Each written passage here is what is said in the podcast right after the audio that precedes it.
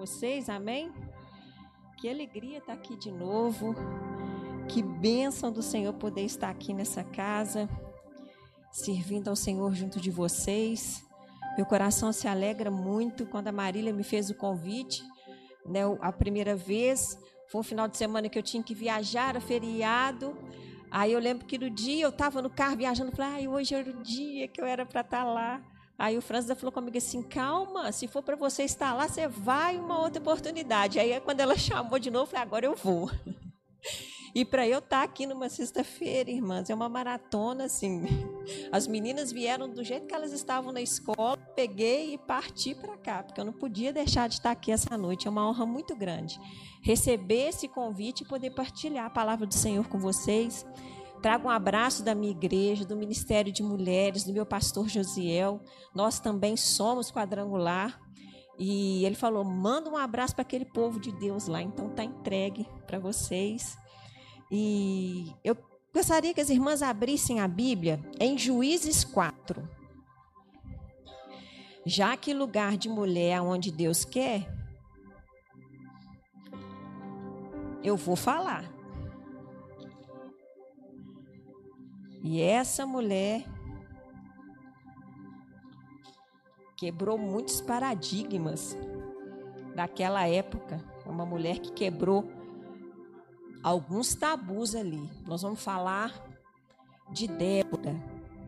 E aí eu quero ler para vocês o versículo 1 até o versículo 5 que diz assim: e aconteceu que logo depois da morte de Eude, novamente os filhos de Israel praticaram o que Avé o Senhor condena.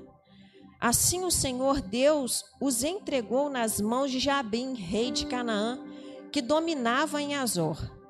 O comandante do seu exército era Cícera, que habitava em Arrosete Ragoim.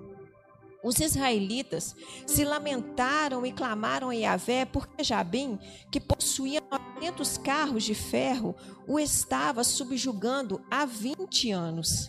Nessa época, Débora, uma profetisa casada com Lapidote, julgava e liderava Israel. Ela sentava-se debaixo da conhecida tamareira de Débora, que ficava entre Ramá e Betel, nas montanhas de Efraim. E os filhos de Israel costumavam vir até ela para que ajuizasse sobre as suas causas e questões. Antes de ministrar sobre essa palavra, eu quero fazer uma oração junto com você, porque eu quero convidar aquele que é o dono da palavra, que é o nosso Deus, que é o Espírito Santo de Deus, é ele que vai ministrar. Amém? Senhor, meu Deus, meu Pai, Espírito Santo, eu rendo graças a Ti porque o Senhor tem sido Deus nas nossas vidas. E obrigada, Senhor, por essa oportunidade. Obrigada por poder estar aqui e compartilhar da tua palavra, Senhor. Pai, nesse momento, em nome de Jesus, eu te peço, Senhor, guarda o meu coração, guarda as minhas emoções, que não seja mais eu, mas que seja o teu Espírito Santo tomando posse do meu falar, em nome de Jesus. Que não saia da minha boca nenhuma palavra que não esteja de acordo com a tua verdade para essa noite. Me usa, Espírito Santo, eis-me aqui, ó Pai.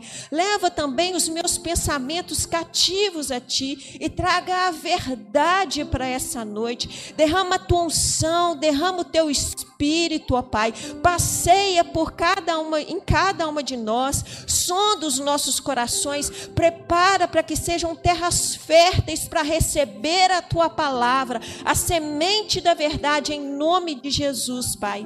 Tira toda distração, Senhor, e que o pensamento de cada uma aqui esteja voltado para a tua palavra. É o que eu te peço em nome de Jesus. Amém. As irmãs podem se assentar. Quando a Marília me passou o tema, né? Lugar de mulher, onde Deus quer, onde Deus quiser. Na hora me veio Débora. Porque Débora viveu num tempo onde juízes eram levantados para julgar o povo. Naquela época, a mulher, ela tinha um papel secundário na sociedade. Naquela época, a mulher, ela não liderava povo, ela não julgava povo, mulher não ia para a guerra, Mulher vivia esse papel totalmente secundário. Mulher tinha que gerar filhos, tinha que cuidar da casa e tinha algumas tarefas específicas para elas, mas não de liderar, de estar à frente, de julgar alguém ou muito menos ir para uma guerra. E nesse tempo aqui, o povo de Israel vivia esse tempo de juízes. Após a morte de Josué, até o início da monarquia, eram os juízes que governavam, eram eles que lideravam o povo. E Débora, ela foi a única juíza mulher a liderar o povo. Fala na palavra que ela era mulher, profetiza, esposa de Lapidote. Mulher, primeiro ela tinha sua identidade firmada em Cristo Jesus. Profetiza, ela tinha um propósito determinado por Jesus. Esposa de Lapidote, ela também tinha um ministério a seguir. E a mulher naquela época, como eu falei para vocês, esse papel secundário tornava a mulher de ir para uma guerra ou liderar alguém ou liderar um povo totalmente improvável. Era improvável isso acontecer naquela época. Mas lugar de mulher é aonde Deus quer. Ele levanta quem ele quer ele coloca para fazer quem ele quer, em lugares que confunde aqueles que dizem sábios, porque ele é Deus e é ele que determina. E a gente vê aqui que mesmo ela sendo uma improvável, mediante os costumes daquela época, não que ela não era capaz, porque se Deus levantou, ele capacita. Mas ela era uma improvável mediante os costumes daquela época a gente vê que Débora ela não desistiu do que Deus chamou ela para viver, porque ela considerou fiel aquele que a havia chamado. Ela sabia que ela iria trabalhar com aquele que poderia fazer todas as coisas através da vida dela. Um outro exemplo que quebrava tabus, paradigmas da época foi Jesus. Jesus ele se assentava com os pecadores, se deixava ser tocado por eles, curava, manifestava o seu poder no meio deles. Sabe o que, que mudou da época de Débora, da época de Jesus e para a nossa época? Somente a sociedade em si. Porque a verdade continua sendo a mesma. A verdade de Deus para a época de Débora é a mesma. A verdade quando Jesus estava aqui quebrando todos os paradigmas é a mesma. E a verdade que você vive hoje é a mesma. A palavra de Deus ela não muda. Então não pense que se às vezes Deus te colocou num lugar onde você tem passado por momentos difíceis, onde tem requerido de você esforços maiores, onde às vezes você pensa assim: não era para eu estar ali, eu não vou conseguir exercer isso, eu não vou conseguir enfrentar essa situação. Por que, que Deus me colocou neste lugar? Tem outras pessoas muito mais capacitadas, muito mais habilitadas do que eu. Esse lugar não é para mim. Olha, se Deus te levantou, Ele é fiel para cumprir a promessa que Ele fez. Por isso que Deus fala pouco, porque o que Ele fala, Ele vai cumprir. E se você está sendo dirigida pelo Espírito Santo, mediante a verdade, vontade de Deus, nada mudou. Ele é o mesmo Deus que operou com Débora, que operou com Jesus, que vai operar com a sua vida. O cenário é um cenário difícil. Você se considera uma improvável? Você está se considerando uma incapaz mediante o que você está vivendo? Deixa eu te falar, você serve a um Deus que pode todas as coisas e que nunca perdeu uma guerra. Se você está andando com o Senhor, mesmo que aos seus olhos esteja sendo uma situação difícil, como a irmã falou, a vontade dele é boa, perfeita e agradável. Segura na mão de Deus e vai. Não temas, não olhe para trás, não desista. Vai, porque se Deus falou, ele vai com você. A palavra dele diz: Olha, eu estarei com você todos os dias, até a consumação dos séculos. Não é um Senhor que esteve ontem, talvez ele pareça hoje, e quem sabe ele venha amanhã, não, é todos os dias. E ele disse para nós: olha, às vezes vou colocar você em situações difíceis, às vezes eu vou designar você para fazer tarefas difíceis, às vezes eu vou colocar você até em cova de leões. O que ele quis dizer com isso? No mundo tereis aflições, mas tem de bom ânimo. Eu venci o mundo. E se ele venceu o mundo, você está nele, ele está em você, você já venceu todas as coisas junto com ele.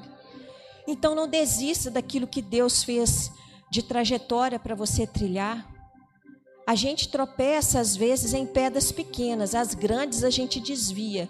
Então ande com cuidado. Observe os pequenos detalhes. Vão ser nessas pequenas coisas na sua caminhada que Deus vai querer te ensinar muito.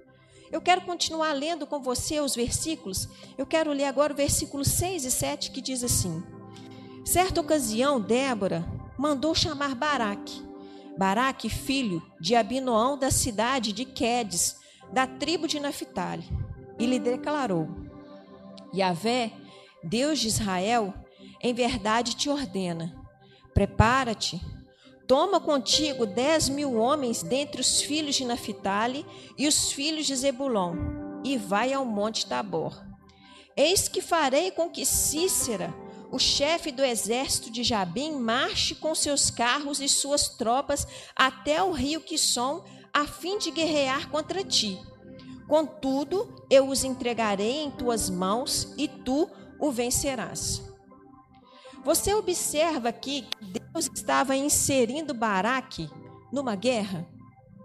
Deus estava inserindo esse homem num cenário de guerra, ou seja, Deus estava arrumando uma confusão para Israel.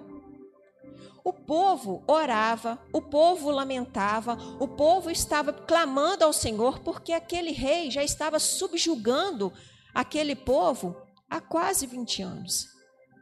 E aí o povo pensa, o Senhor pensou assim: eu vou arrumar um cenário para esse povo lutar. E eu vou pedir para que esse homem monte um exército e ele vai descer, ele vai guerrear. Só que Deus falou o seguinte: eu vou preparar o cenário de guerra, mas eu também preparo o cenário de vitória. Às vezes você está passando por uma situação e fala assim, irmão, o cenário que eu estou vivendo é de guerra. Por que, que Deus me inseriu nesse lugar? Lugar que Deus quer, lugar de mulher onde Deus quer, mas esse lugar que Deus me colocou, eu não tenho condições de passear por ele, eu não tenho condições de permanecer nele. O Deus que promove a guerra é o mesmo Deus que promove o cenário para você vencer a guerra. Se ele te colocou nesse lugar, ele vai ser fiel para te conduzir até o final. Ele declara para esse povo: olha, vai, desce, marcha. Eu vou fazer com que esse povo venha contra você, mas você vai vencer. E aí a gente pensa assim, irmã, como que eu vou lutar? Como que eu vou lutar? Porque eu estou inserida realmente num cenário que está sendo muito difícil para mim e eu estou ficando sem forças. Hoje a gente não pega lança, a gente não pega espada, a gente não veste armadura, a gente não dá voador em ninguém, glória a Deus. A gente não puxa o cabelo de ninguém, né? Porque eu estou falando aqui para mulher e quando fala que mulher tem que guerrear, briga, é essas confusões que surgem. Não, hoje você não luta com essas armas. Hoje você se reveste no Senhor e na força do seu poder. Que está lá em Efésios 6:10 que ele fala assim: "Olha, eu vou cingir-vos com a verdade, eu vou vestir em ti a couraça da justiça, eu vou calçar os seus pés com as sandálias da preparação do evangelho da paz. E você vai embraçar sempre o escudo da fé, com o qual você vai apagar todos os dardos inflamados do maligno. Também vou te dar o capacete da salvação e a espada do espírito. E aí Paulo diz assim: "E a palavra para com a intrepidez eu faça conhecido mistérios do evangelho do Senhor. Até quando você lutar quando Cristo te colocar no cenário de guerra, ele faz com que você faça conhecido os mistérios e propósitos dele. Tudo tem propósito. Contudo, Deus trabalha com propósito. Então hoje nós nos revestimos dessa armadura. A nossa armadura hoje para guerrear é a armadura de Deus, é o no Senhor, é no poder dele. Eu quero profetizar sobre a sua vida hoje que você vai ser tocada do alto da sua cabeça, a planta dos seus pés, e o Senhor vai te revestir de toda a armadura, e você vai sair daqui, e quando vier o dia mal, você vai lutar, permanecer sem retroceder e permanecer inabalável, em nome de Jesus. No versículo 8, diz assim: Então Baraque rogou a Débora se tu vieres comigo, eu irei. Mas se não vieres comigo, também eu não marcharei. Alguém aqui já falou para alguma amiga assim: ah, eu vou só se você for comigo. Se for comigo, eu vou. Se você não for, não vou, não. Ah, vão lá comigo. Eu não, esse negócio é muita confusão. Não, só você for comigo. Quando eu li esse versículo pela primeira vez, a primeira coisa que veio na minha mente, né? Falei, gente, esse homem foi covarde. Porque ele que era um homem, ela levou uma palavra de Deus para ele. Ela disse o que ele tinha que fazer, ainda determinou para ele qual seria o final. Ó. Independente do que acontecer, você vai vencer. Ele fala: olha, só você for comigo, Débora. E aí, mais uma vez a gente pensa, Deus ele, ele é muito engraçado em certas coisas, né? Como que uma mulher vai entrar num cenário de guerra, liderar uma guerra, marchar junto com um homem e descer e falar assim: partiu, vão guerrear. E aí a primeira sensação que a gente pensa é assim: esse homem foi covarde, ó, ele que era um homem da situação, a mulher já está ali, liderando, guiando o povo, direcionando. Já falou para ele, para ele ir, que é certo que ele vai vencer. E agora ele só fala que só vai se eu for. Mas aí o Espírito Santo ministrou no meu coração. Eu quero te mostrar algo na resposta de Baraque, que ele fez a coisa certa. Débora representava a autoridade de Deus para eles. Ela carregava a presença de Deus. Ela era a voz de Deus.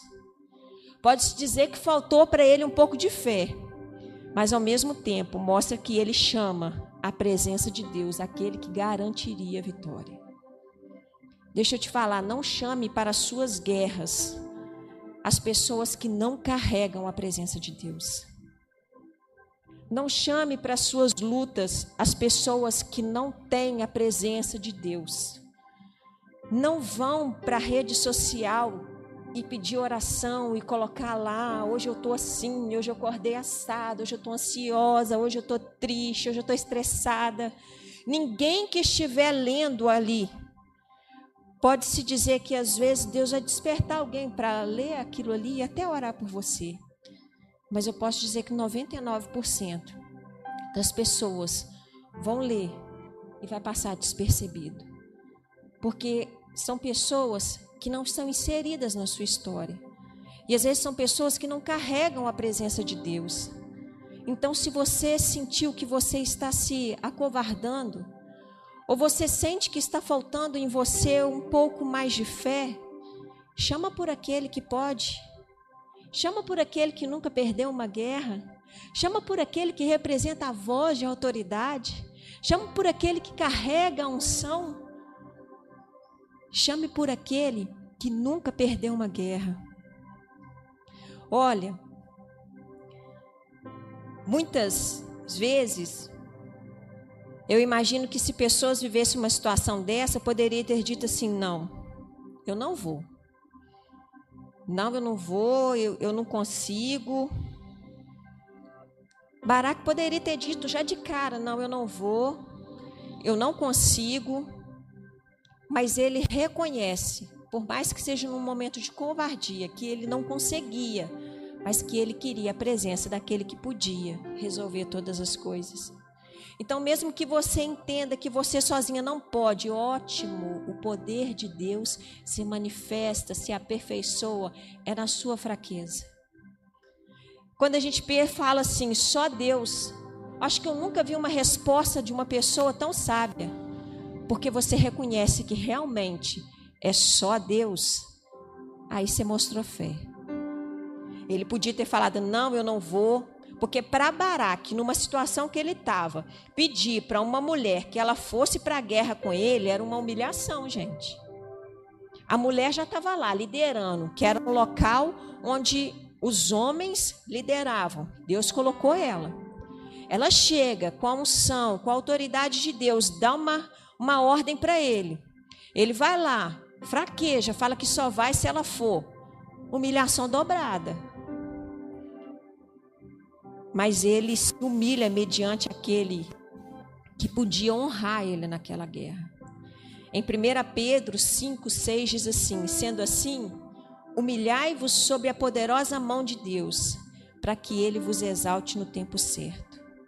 Se você tiver de se humilhar, de se prostrar, que seja para o Senhor, que no tempo certo ele trabalha e te exalta. No tempo certo, ele age a seu favor. Às vezes a gente quer caminhar só quando a gente vê Deus fazendo alguma coisa. A gente pensa assim, mas eu não estou vendo nada, ótimo, significa que você tem fé. E mesmo assim, não vendo, você está caminhando. Porque fé não é aquele arrepio que a gente sente no culto. Fé não é aquele choro que vem quando a presença do Espírito Santo vem.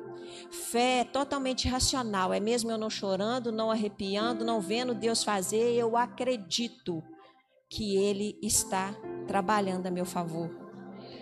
Então, mesmo que você esteja nesse lugar, mulher, e você não esteja vendo o chão, mas Deus fala assim: pisa, pode pôr o pé. Que no momento em que você agir, Deus já depositou o chão para você pisar há muito tempo.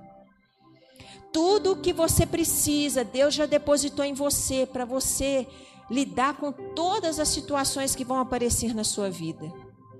Eu quero te dar um exemplo. Quem aqui é, já fez enxoval, né, de bebê, já é mãe?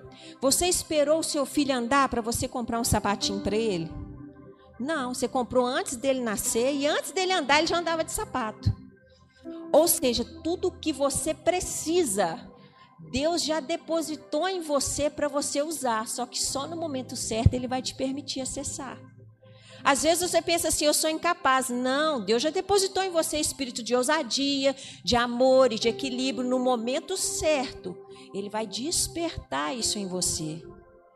Então não se considere incapaz, não se considere improvável. Se Deus te colocou nesse lugar, se Deus te inseriu nesse cenário, se Deus te colocou para viver isso que você está vivendo, seja algo extraordinário, seja algo abençoado que você pensa assim, mas eu não sou nem digna de viver isso, ou seja um problema, uma dificuldade que você está tendo que enfrentar. Olha, só vai, porque Deus não erra. Você não é obra inacabada, você não é obra imperfeita, você é a obra perfeita de Deus. De tudo que ele criou, quando ele criou o homem, ele diz: E eis que foi muito bom. Ele criou céus, terra mar, a luz. Que extraordinário! Olha para o mar. Olha o céu. Olha as coisas extraordinárias que Deus fez da natureza. Olha o oxigênio. Você é muito mais importante para Deus do que todas essas coisas que você olha com seus olhos e julga ser extraordinário.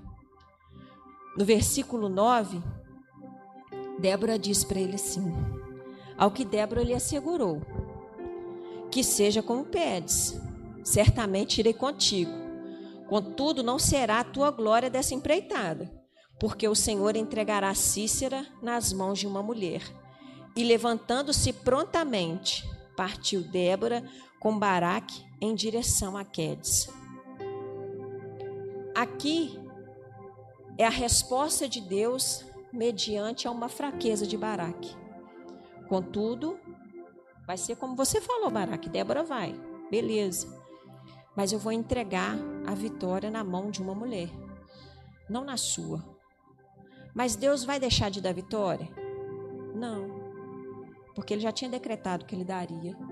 O seu momento de fraqueza para Deus só muda a estratégia dele agir a seu favor. Se ele já decretou a vitória, vai ter vitória. Às vezes ele só vai mudar o cenário, a forma dele agir, entendeu? Às vezes ele só vai inserir uma Débora aí para poder te ajudar, para poder ir para essa guerra com você. Mas se ele já falou que vai ter vitória, irmã, vai ter vitória. Vai ter vitória. E agora eu quero falar de uma pessoa que passa totalmente despercebida nessa história. Ninguém fala do Lapidote. Quem é Lapidote, irmã? Que nome é esse? É o marido da Débora. Ninguém, quando prega Débora, fala desse homem. Porque na palavra diz que ela era mulher, profetiza, casada com Lapidote. Você imagina? Débora já era, já vivia uma situação improvável né? Ela era casada, vamos dizer assim, né, que se era para ter sido escolhido o juiz, era o Lapidote, e não a Débora. Mas tudo bem. Essa mulher trabalhava, ela liderava o povo, era muita gente que ia atrás dela para ela julgar a causa. Ela ouvia as pessoas, ela julgava, ela ajudava. Eu creio que ela ia na casa de um, orava para o outro, ela exercia. Mas ela tinha uma casa. Ela tinha um marido. O marido comia, a casa tinha que ser arrumada. E aí você imagina ela chegando assim, ó, lapidote, negócio é o seguinte, não posso pegar os meninos na escola hoje não. Você vai ter que ir porque eu vou ter que descer para a guerra com Baraque. Ou então ela fala assim, Lapidote, hoje não tem janta. Porque Baraque me chamou, partiu guerra com Baraque. Não tem janta hoje. Débora não teria sido a juíza que ela foi e liderado uma guerra como Deus pediu ela para liderar, se ela não tivesse um lapidote em casa que reconhecesse o chamado de Deus para a vida dela. Esse homem era um grande homem de Deus. Você tem uma aliança com seu esposo, com seu marido, ele vai ser sempre o apoio para aquilo que Deus determinou para você fazer. E você vai ser sempre a auxiliadora que ele precisa para aquilo que Deus determinou para ele fazer. Quando um entende o propósito do outro, flui. Não tem briga, não tem discussão, porque você entende o que Deus tem para ele e ele entende o que Deus tem para você. Como eu falei, Débora não teria sido para Israel tudo que foi se Lapidote não fosse um homem temente a Deus e entendesse o papel de Débora naquela época. Às vezes você não é Débora hoje, às vezes você se sente um Lapidote. Deixa eu te falar. Casa que não tem coluna, ela cai. Ministério que não tem pessoas intercedendo, não flui. Se Deus te levantou para ser aquele que vai ser o apoio, que vai ser o intercessor, aquele que vai ficar por trás, que vai auxiliar, que vai direcionar para que aqueles que estão à frente da guerra vão, faça. Faça com amor. Ele era naquela época o homem da casa. Ele que poderia ter sido juiz. Sabe o que eu desejo do meu coração?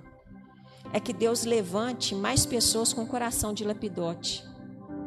Aquele que tem um coração para apoiar, para interceder, para aconselhar, para motivar, para segurar as pontas quando alguém for preciso ir. Eu quero profetizar sobre a sua vida. Deus vai colocar um lapidote na sua vida. Deus vai colocar aquele que vai vir e vai te apoiar, vai te aconselhar, que vai te instruir, que vai te motivar se for preciso. Mas sabe de uma coisa mais linda? Eu falei que Deus pode colocar uma pessoa sobre a sua vida? Pode. Porque não é bom que um homem esteja só. E o Senhor se agrada quando há unidade na igreja. A unção ela é derramada quando os irmãos estão em união. Mas sabe um lapidote que a gente tem? Ele se chama Espírito Santo de Deus. Esse Espírito Santo, ele está disponível, ele mora em nós. E ele é aquele que nos apoia, que nos instrui, que nos incentiva, aquele que fala assim: olha, aguenta só mais um pouquinho, vai, mas eu não estou conseguindo orar, Espírito Santo. Ele fala: chora, que eu levo os seus gemidos inexprimíveis para Deus. Aí você está falando, Espírito Santo, mas eu estou sem forças. Ele está assim, não luta com a sua força, deixa que eu te conduzo com a minha. Todos nós já temos um lapidote que habita em nós. Mas nós também precisamos de lapidotes na nossa vida, como amigos, como irmãos. Que vocês sejam assim, umas para as outras aqui. Que vocês, quando uma precisar ir, uma fala com a outra assim: Pode ir que eu seguro as pontas em oração aqui para você. Irmã, pode ir que eu estou orando pela sua casa. Irmã, olha, eu estou orando pela situação do seu filho, eu estou orando pela situação do seu casamento. Pode ir. Vai. Porque hoje em dia, infelizmente, a sociedade quer colocar na nossa mente que ser aquele que tem valor é aquele que está em evidência, é aquele que aparece, é aquele que é muito visto, é aquele que tem muito seguidor. Mas o que seria dos dedos que é o que chega à frente para tocar, se não tivesse o braço para impulsionar e levar ele. Quem chega e toca? Os dedos. Mas ele vai sozinho? Ai dele se não tivesse o braço para levar. Então é a função do corpo. É um junto com o outro. Então que Deus hoje possa levantar pessoas com o coração de lapidote, disposto a amar, a ter mais empatia, a ajudar mais um ao outro. E vamos continuar pelo rumo dessa guerra. Irmão, o que, que aconteceu? Olha, eles foram para a guerra. Baraque foi lá, Débora foi com ele, marchou ao lado dele. Ele convoca as tribos, Débora vai junto com ele. Cícera, o tão temido, reúne seus 900 carros de guerra. Débora está lá, ela vai encoraja Baraque, ora, vai Baraque, Deus é com você, eu estou aqui para garantir. Deus enche de pânico Cícera e aniquila os seus carros de ferro e todo o seu exército. Porém, o bendito Cícera consegue fugir. Ai, mãe, você falou que ia ter vitória. Olha aí o cenário. Agora que era para ser, não foi. Calma.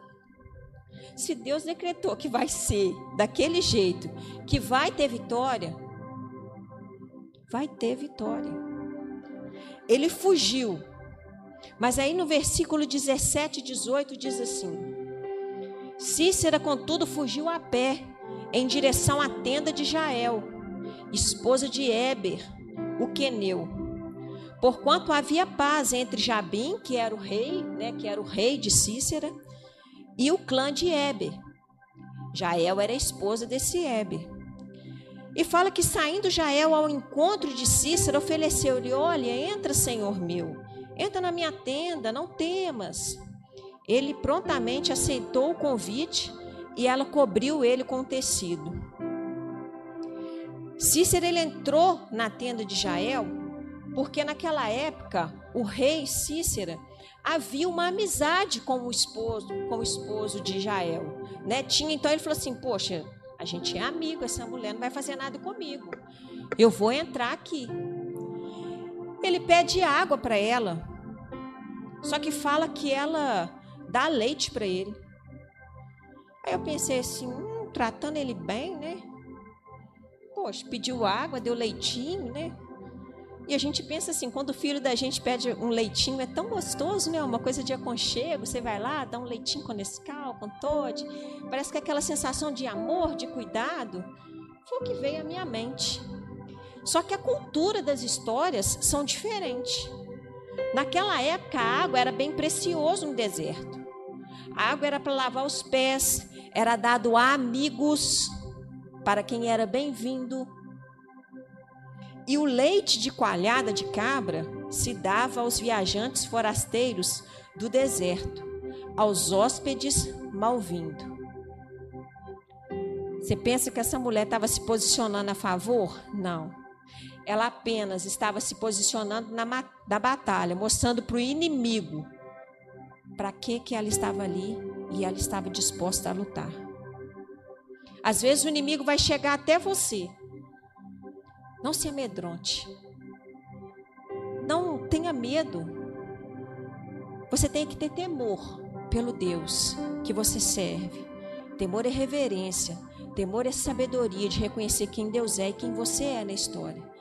Mas, mediante o inimigo, não tenha medo. Apenas se posicione na guerra e mostre para ele que você veio disposta a lutar.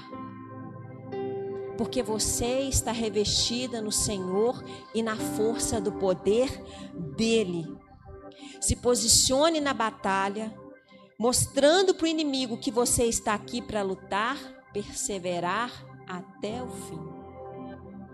Tiago 4,7 diz: Sujeitai-vos a Deus Resisti ao diabo e ele fugirá de vós.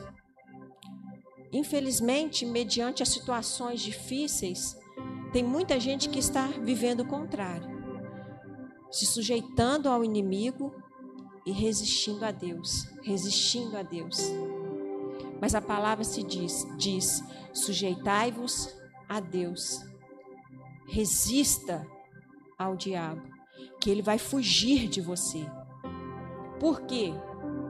Porque quando ele sabe que você reconhece quem Deus é e coloca Deus no lugar que ele tem que estar na sua vida, ele sabe que ele não pode ir contra você. Ele sabe que ele não consegue. Olha, sabia quando Deus fez a mulher, ele tirou ela do osso. Osso é resistência, osso é sustentação, osso é o que mantém o corpo de pé. E é por isso que o inimigo ataca tanto a mulher no relacionamento na casa. Por isso que ele vem tanto contra nós mulheres, porque ele entende que se nós que sustentamos, que mantemos o corpo de pé, que somos aquelas que somos colunas, que auxilia cairmos, a casa toda cai. A palavra diz que a rocha é o Senhor e a casa é edificada sobre a rocha. Nós somos a coluna da casa e o teto é o nosso esposo. Tira a coluna, o teto vai cair. Então se posicione naquilo que Deus te chamou para você ser. Se Ele falou que você seria coluna, auxiliadora, idônea, sabe o que, que significa idônea? Aquela que está adequada. Aquela que é escolhida, adequada para viver o que está vivendo. Você não está vivendo nada fora do que Deus determinou, não ser idônea, ser adequada para ser isso. Irmã, mas nossa, eu estou sendo coluna. Você não tem noção do que eu estou carregando. Olha, o Senhor disse para você hoje. É porque você não lançou sobre mim o seu fardo. Por isso que você está sentindo peso. Lança sobre mim o seu fardo, porque o meu fardo é leve e meu jugo é suave. Lança sobre mim, que eu te ajudo a carregar.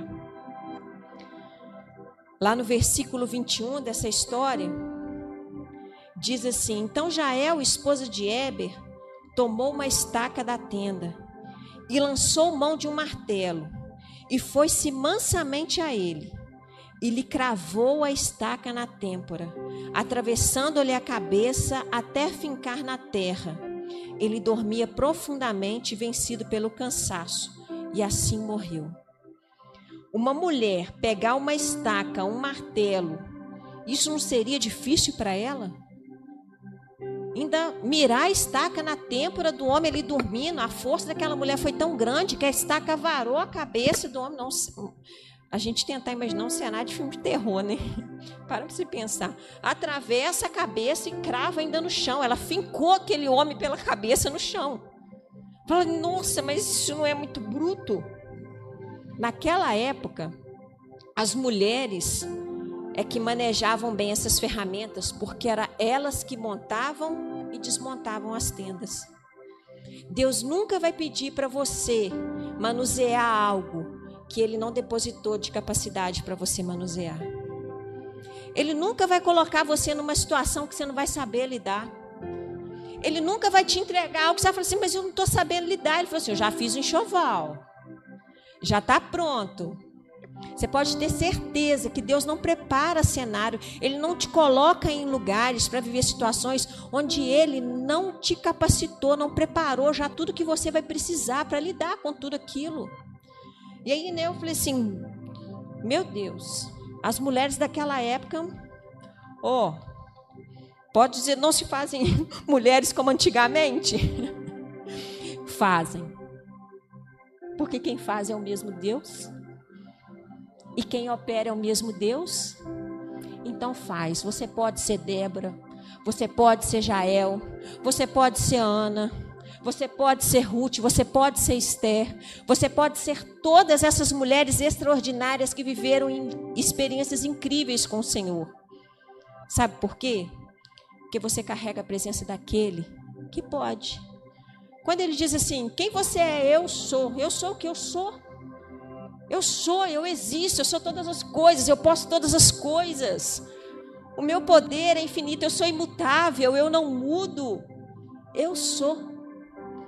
Então, se você tiver esse eu sou na sua vida, você também é, junto com Ele.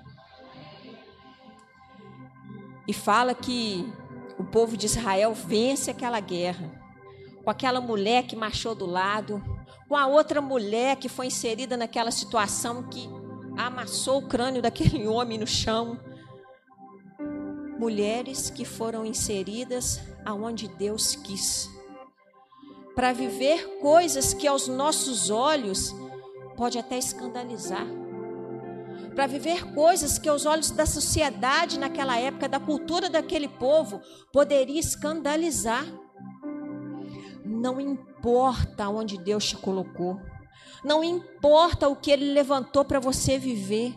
Não importa se o seu propósito é dentro da sua casa, ou se ele te levantou para viver algo ministerial no seu trabalho, ou se ele te levantou para viver algo ministerial dentro da igreja, não importa. Se foi ele que determinou, cinge os ombros, fica firme, porque é ele que garante todas as estratégias que você precisa para vencer em todos esses lugares. Hoje na rádio nós fizemos um debate que a gente tem um programa toda sexta-feira lá em Muriaé, na Rádio 102, que é uma rádio evangélica. Já vai fazer quatro anos que a gente está lá naquele debate. E o tema hoje foi a mulher cristã na família, na igreja e na sociedade. E aí logo eu lembrei, eu falei, ó, oh, lugar de mulher onde Deus quer. Ainda falei lá na rádio ainda, eu falei assim, gente, eu ainda vou ministrar um tema parecido, né, com esse. Por quê? Porque se Deus quiser te levantar dentro da sua família, ele vai te levantar. Se ele quiser te levantar na igreja, com um ministério específico, ele vai te levantar. Se ele quiser te levantar na sociedade, ele vai te levantar. Nada errado você ser uma mulher empreendedora, você ser uma mulher batalhadora que venceu. Nada errado você ser uma mulher que às vezes ganha mais que o seu marido. A única coisa que você não pode fazer, o único erro que você não pode cometer, é você pegar essa concorrência daqui de fora e levar para dentro da sua casa, que é o seu primeiro ministério. Você pode ser bem sucedido em todas as áreas lá fora. Você pode ser, assim, uma pregadora de excelência, carrega unção, vai para todo lado. Você pode ser aquela do ministério de louvor. Você pode ser uma empresária lá fora, liderar várias pessoas. Mas isso não pode corromper o seu ambiente familiar. Isso não pode tirar os valores estabelecidos de Deus para uma família. Em casa você continua sendo auxiliadora, a que ajuda, a que acolhe, a que ouve. E isso é muito importante, porque às vezes a gente fala assim, não, então Deus quis me colocar para viver isso, né? Eu sou uma mulher em evidência, eu estou ali, estou fazendo acontecendo na sociedade. Chega em casa, eu vou ser aquela que faz, que acontece, vou dar ordem para o marido, vou. Não. Você continua sendo a essência do que Deus te fez para ser e fala lá no capítulo 7, no capítulo 5, do versículo 7 aqui de Juízes, eu quero ler para vocês. Fala assim: os guerreiros de Israel haviam desaparecido, já tinham desistido de lutar, até que te levantastes, ó Débora, até que te levantastes para ser mãe de Israel. Débora, ela foi mãe daquilo que ela não gerou. O povo de Israel era um povo de Deus. Não eram os filhos de Débora. Lutar e guerrear pelos seus filhos, aqueles que saíram do seu ventre, é a coisa mais fácil do mundo.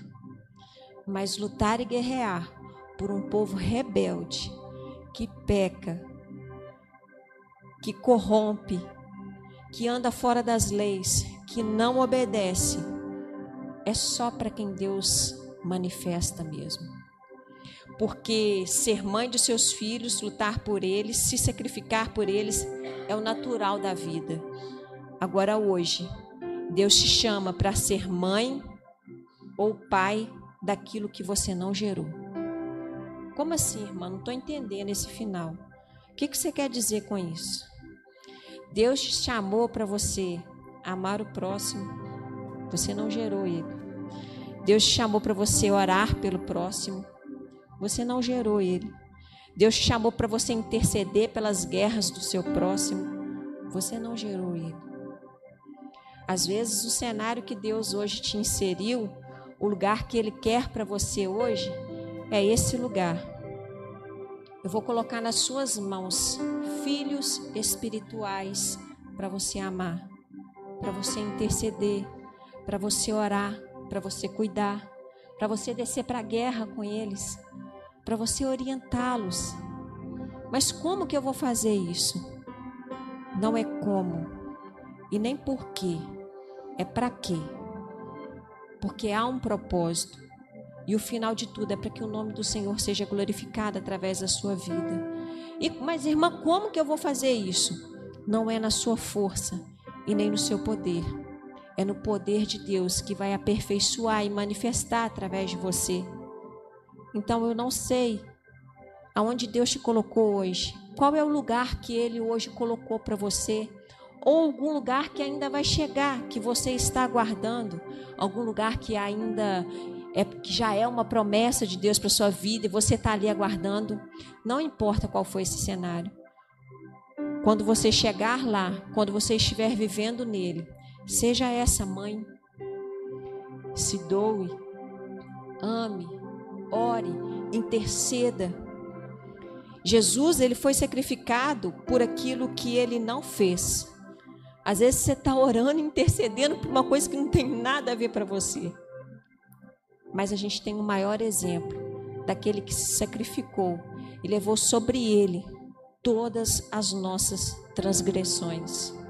Ele não fez nada, mas levou sobre ele tudo. Então é o maior exemplo para mim e para você.